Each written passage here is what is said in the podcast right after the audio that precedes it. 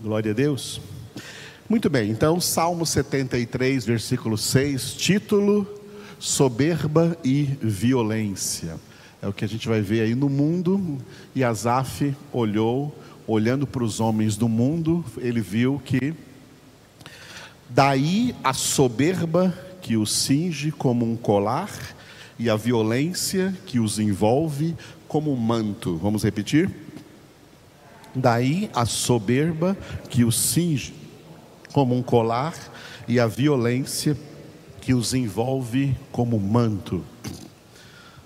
Aqui ele faz uma comparação, uma linguagem comparativa com coisas que as pessoas usavam, né? O manto, o manto sobre a túnica, as pessoas usavam uma túnica e geralmente um manto bonito sobre essa túnica e um colar no pescoço. As pessoas ricas tinham esse aparato, inclusive os homens ricos de posse tinham esse aparato. Então Asaf faz uma comparação com as vestes que esses ímpios, ricos, poderosos vivem no mundo e diz que o colar deles é a sua soberba e que o manto que os envolve representa a sua violência. Então, por isso o título do versículo soberba e violência. A parte A do versículo, vamos ver então a soberba. Daí a soberba que o cinge como um colar. Repetindo, daí a soberba que o cinge como um colar. Bom, o que a Bíblia fala sobre soberba? Tiago capítulo 4, versículo 6, é uma dessas palavras. Antes ele dá maior graça pelo que diz: Deus resiste aos soberbos, mas dá graça aos humildes. Repetindo. Antes ele dá maior graça pelo que diz: Deus resiste aos soberbos, mas dá graça aos humildes. Uma palavra que também é repetida na primeira carta, primeira epístola do apóstolo Pedro. E que também está, vem, eles copiaram do livro dos Provérbios. Deus, olha como Deus faz uma acepção de pessoas aqui. Deus não dá a graça dele para todo mundo. Graça é salvação. Ele não dá salvação para todo mundo. Deus faz questão de não dar a sua graça, de não dar a sua salvação aos soberbos. Por que, que eu digo que Deus faz questão de não dar isso a eles? Porque isso está aqui impresso neste verbo resistir. Deus resiste aos soberbos. Ele só dá sua graça, sua salvação aos humildes. Tá? Eu tenho 40 anos de experiência de pregação do Evangelho, e eu já preguei o Evangelho para muita gente soberba, e muitas vezes dentro das casas deles. Já entrei nesse país aqui em casa de gente muito abastada, muito rica, muito poderosa para pregar o evangelho para essas pessoas. E eu vi como essa palavra funciona. Como o evangelho não entra na vida dessas pessoas. E Deus me levou até essas experiências para eu aprender que, quando eu prego o Evangelho e alguém resiste à, à pregação, na verdade, é Deus quem os está resistindo. Deus resiste os soberbos. Deus é quem, como Paulo diz em Romanos 9, endurece-lhes o coração. Paulo, Romanos 9, faz exatamente isso. Olha a acepção de pessoas. Como Deus usa de misericórdia com quem Ele quiser usar de misericórdia. Ele tem compaixão de quem ele quiser ter compaixão e ele endurece a quem ele quiser endurecer. Ele endurece os soberbos, ele resiste os soberbos, ele dá graça aos humildes. É interessante como nós gostamos, às vezes, de elencar certos pecados como mais graves, outros menos graves. Aquela história do pecadinho e do pecadão. Agora, de todos os pecados humanos, não há nenhum na Escritura que use essa palavra que Deus resiste. Que Deus resiste. É claro que Deus não gosta de nenhum pecado, todo pecado é abominável aos olhos de Deus, mas não está escrito que Deus resiste os mentirosos, que Deus resiste os homossexuais, que Deus resiste os, os, os alcoólatras, que Deus resiste os corruptos, mas está escrito que Deus resiste os soberbos. A soberba é um pecado que sobe o mau cheiro da terra diante de Deus, do trono de Deus. Por quê? Porque a soberba é exatamente aquilo que os homens usam para se auto-justificarem de todos os outros pecados. Tá? O mentiroso vai se auto-justificar com a soberba, o homossexual vai se justificar com a soberba, por isso que eles até chamam a, a passeata deles de orgulho gay. Orgulho é soberba. Tá? Soberba cheio de gente se ensoberbecendo no mundo, com essa soberba batendo no peito, na verdade está escond querendo esconder diante dos outros o seu pecado, querendo afirmar que não são pecadores, que não estão errados, que está tudo certo com eles. É a soberba. O que João chama também, 1 João capítulo 2, de a soberba da vida. É o que os homens usam para tentar inutilmente se justificar diante de Deus, porque na verdade Deus os resiste. Deus resiste os soberbos. E esse verbo resistir significa exatamente isso. Ele não dá graça para eles. Ele não dá salvação para eles. Soberbos têm o seu destino já escrito, condenação eterna. Esse foi o pecado do anjo que se tornou Satanás.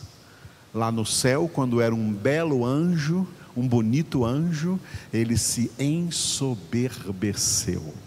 A soberba de Satanás é a mesma síndrome com que ele afeta a humanidade a humanidade orgulhosa, gente orgulhosa, gente soberba, gente altiva, gente arrogante, gente prepotente.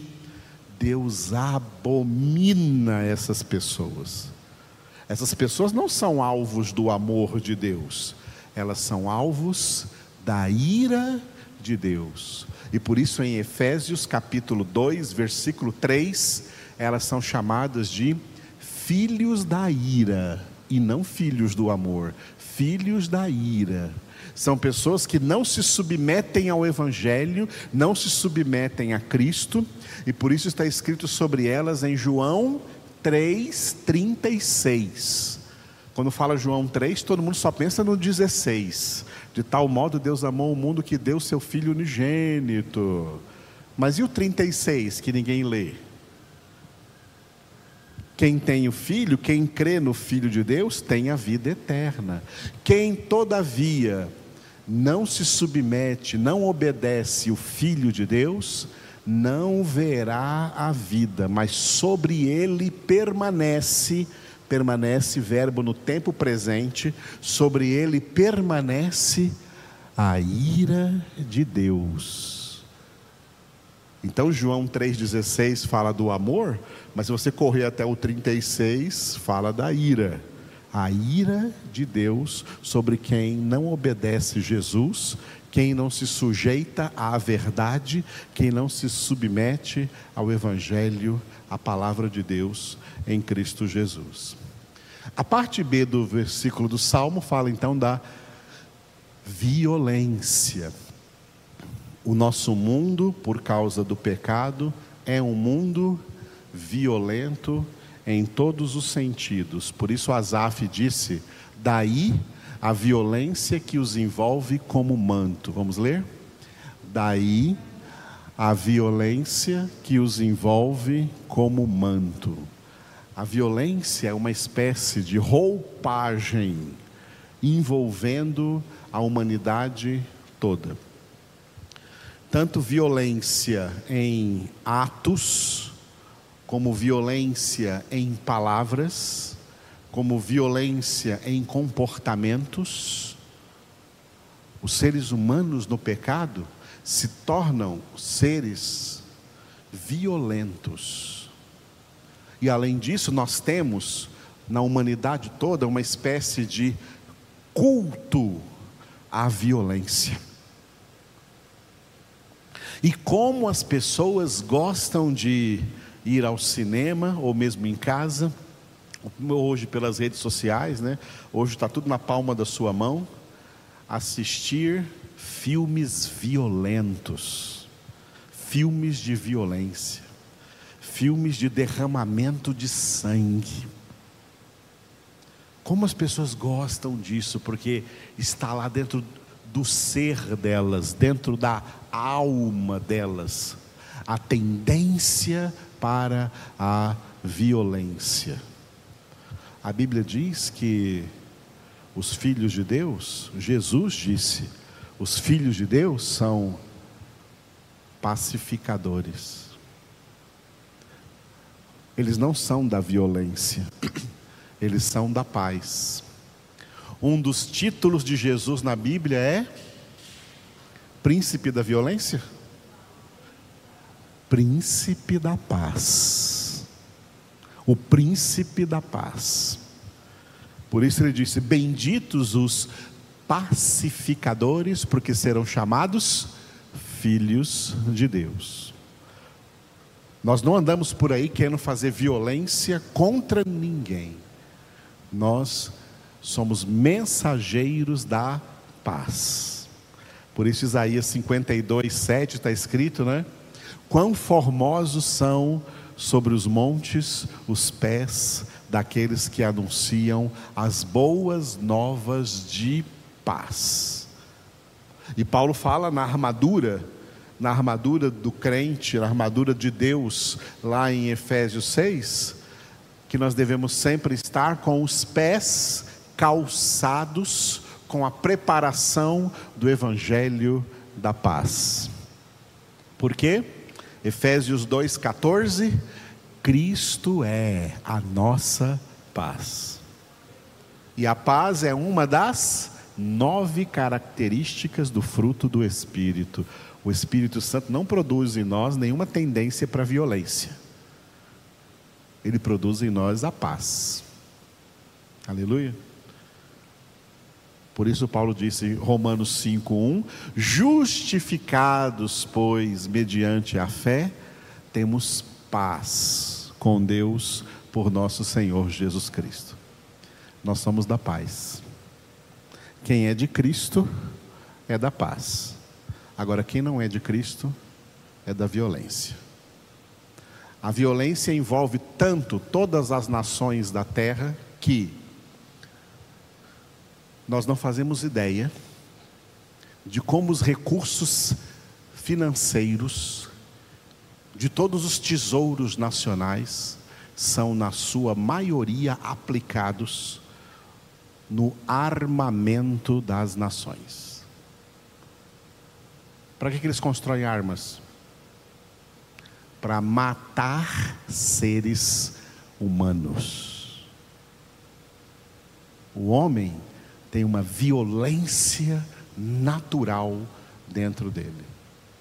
E é por isso que a terra é do jeito que é, como vários textos bíblicos mostram para nós, e eu gosto de mostrar como a clareza que Deus falou através de Oséias, capítulo 4, versículos 1 e 2. Aqui está o 1, depois o 2. Vamos ler, vamos ler juntos. Leiam comigo. Ouvi a palavra do Senhor, vós filhos de Israel, porque o Senhor tem uma contenda com os habitantes da terra, porque nela não há verdade, nem amor, nem conhecimento de Deus. O que só prevalece é perjurar, mentir, matar, furtar e adulterar. E há arrombamentos e homicídios sobre homicídios. Resumindo esses dois versículos de Oséias, versículo 1: O que não há na terra, palavra de Deus. O que há na terra? Violência humana. O que não há na humanidade? Palavra de Deus. O que há na humanidade? Violência. Pessoas dispostas e predispostas a agir violentamente contra os seres humanos.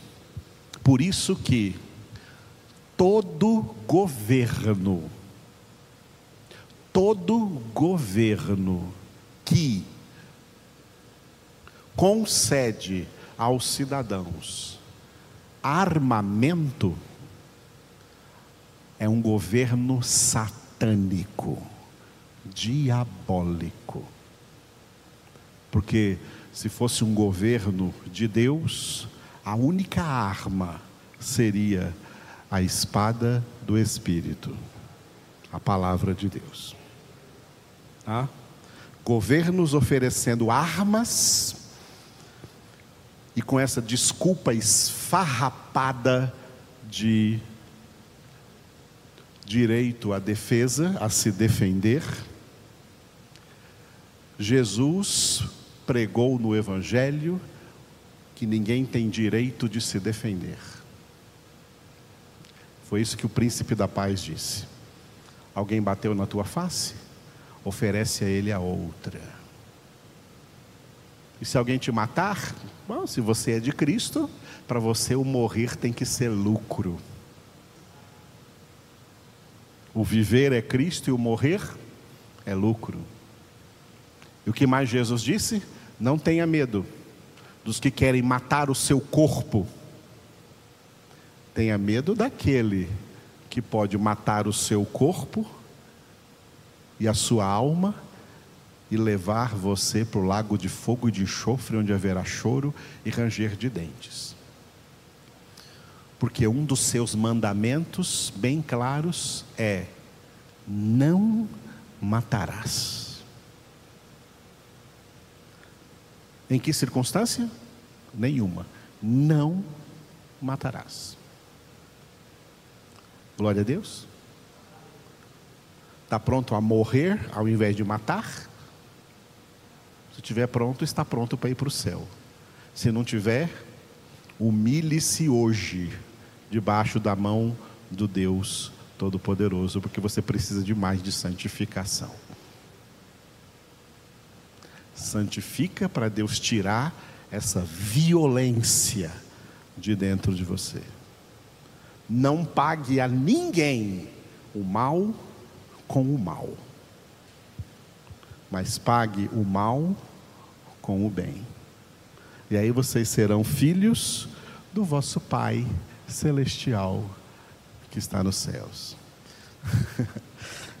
eu louvo a Deus, eu amo demais a palavra de Deus porque ela é ela é revolucionária ela não fala, a palavra de Deus não fala de acordo com essa lógica humana insensata. A palavra de Deus é palavra de santidade. Aleluia. Então, diante disso, fiquemos de pé e oremos. Vamos clamar a Deus por esse mundo violento. Senhor nosso Deus, nós nesse momento elevamos a Ti as nossas orações, conforme o Senhor nos ordena na palavra, para orarmos em favor de todos os homens, Senhor. Todos os homens que se cingem com um colar de soberba e se vestem com um manto de violência sobre a face da terra. Nós clamamos a Ti, Senhor, em favor de todos os homens.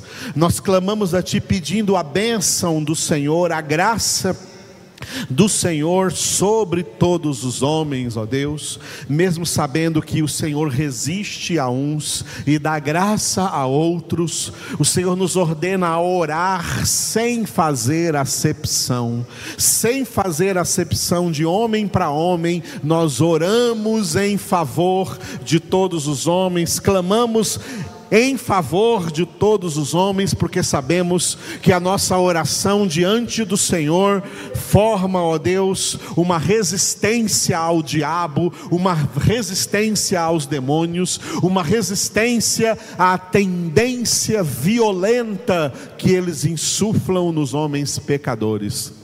Nós somos o povo da tua paz. Obrigado porque nos chamastes para ser arautos da paz, mensageiros da paz do Senhor. E por isso oramos pela tua paz no mundo inteiro, Senhor, em nome de Cristo Jesus.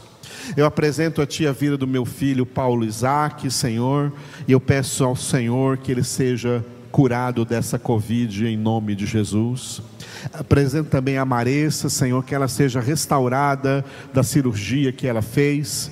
E se ela também estiver, Senhor, com esta infecção, ela seja curada, Pai, em nome de Jesus. Apresento a Damares e o Heitor, o filhinho dela, Senhor, os dois sejam curados dessa Covid, ó Pai. Cura-os agora em nome de Cristo Jesus.